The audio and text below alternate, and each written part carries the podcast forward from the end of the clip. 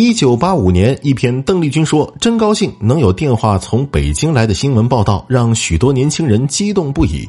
邓丽君被解禁了，一时间，邓丽君的歌声传遍大街小巷，久久不退。十多年后，这歌声还出现在湖南邵阳小山村里的一个留守家庭，家里没有大人，只有周深和长他五岁的姐姐。挑水、拾柴、做饭，两个人自己照顾自己，平日里也没什么娱乐。从录音机里传来的歌。声已经足够让人高兴一阵子，周深爸妈也没有别的本事，一心就想着把两个孩子从小山村给救出来。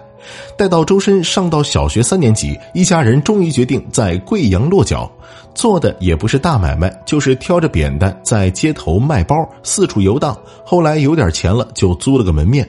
周深每天回家就跟进皮革厂一样，连棉被都散发着一股子皮革味儿，做梦也都是包包袋袋都快把瘦小的他淹得找不着了，但只要从梦里醒来，一看到贵阳的大街，周深就觉得这是好日子。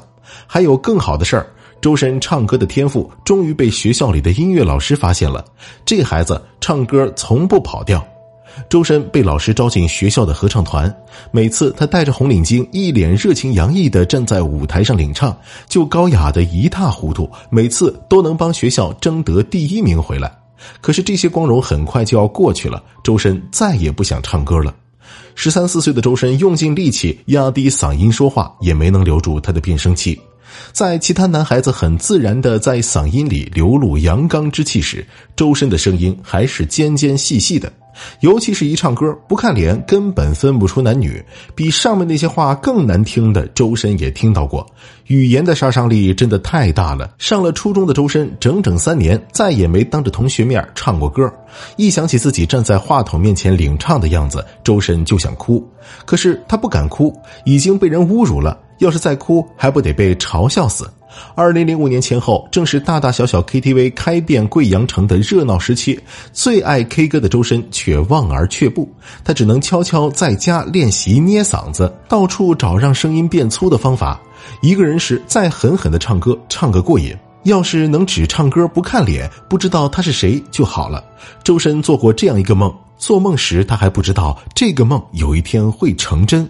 二零一零年，还不满十八岁的周深以卡布勒的身份入驻 YY 网络平台，正式成为一名网络歌手。他的梦成真了，这就是周深最想要的。他不要别人知道他是谁。五年前那些嘲讽、那些脏话，依旧像悬在他面前的一把刀。他不想再冒险。你要相信公正的东西，而不是流言蜚语。让周深重新开始唱歌的就是这句话。十八岁的他没有选择，要一个人远赴语言不同的乌克兰学牙科。这是爸妈从朋友那里打听来的。去乌克兰读书便宜，那儿的牙科和音乐特别好。二零一零年，周深飞到乌克兰的西部利沃夫学语言，他要上一年预科才能进医学院。那阵子的周深有种武林高手的感觉，肆意游走在语言的世界，不仅学会了英文、乌克兰语，还连带着俄语、波兰语都要顺便学学，还每次都能考前几名。一首用九种语言翻唱的《Let It Go》更是他的得意之作。十八岁的周深不是周深，他是卡布。对着电脑，卡布经常一唱就是好几个小时，挥洒自如，还被不明所以的网友称作“卡布女神”。这一回周深看到“女神”两个字，不仅没有害怕，还有些得意，有种骗过所有人的感觉。我不想学医了，我要学音乐。周深攒了很久的勇气，才对着爸妈说出这句话。当初周深能去音乐学院，主要是因为被一个男中音老师看中，这个学生我要了。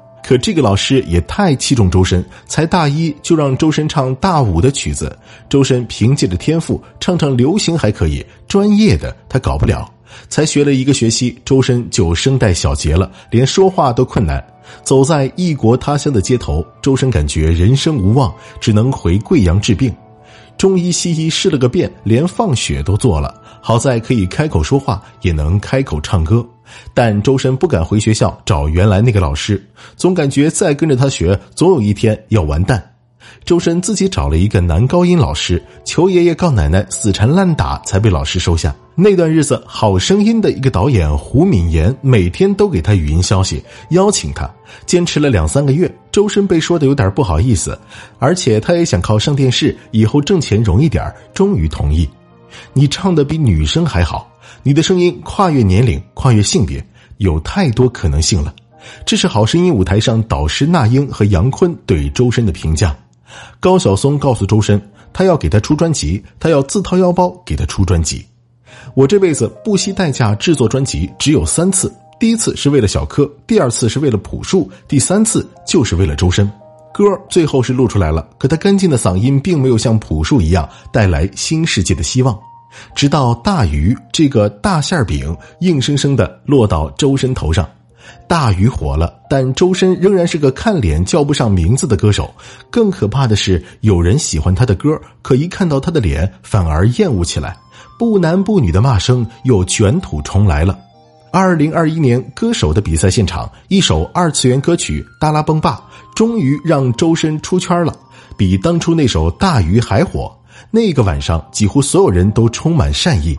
没有人辱骂周深的嗓音，也没有人嘲笑周深的身高，人们只是震惊，原来音乐还可以这样唱，这样玩，甚至连带着二次元文化也跟周深第一次大大方方的出现在电视机上。许多中年人因为这首歌走进了无数年轻人的世界。我是歌手之后，周深更忙了，光去年他就参加了大大小小一百多场演出，还上了春晚。现在他走到哪儿都会遇到粉丝，还有人大声的对他喊话：“你休息会儿吧，你太累了。”周深算得上这个已经没落的差不多的华语乐坛的一个奇迹。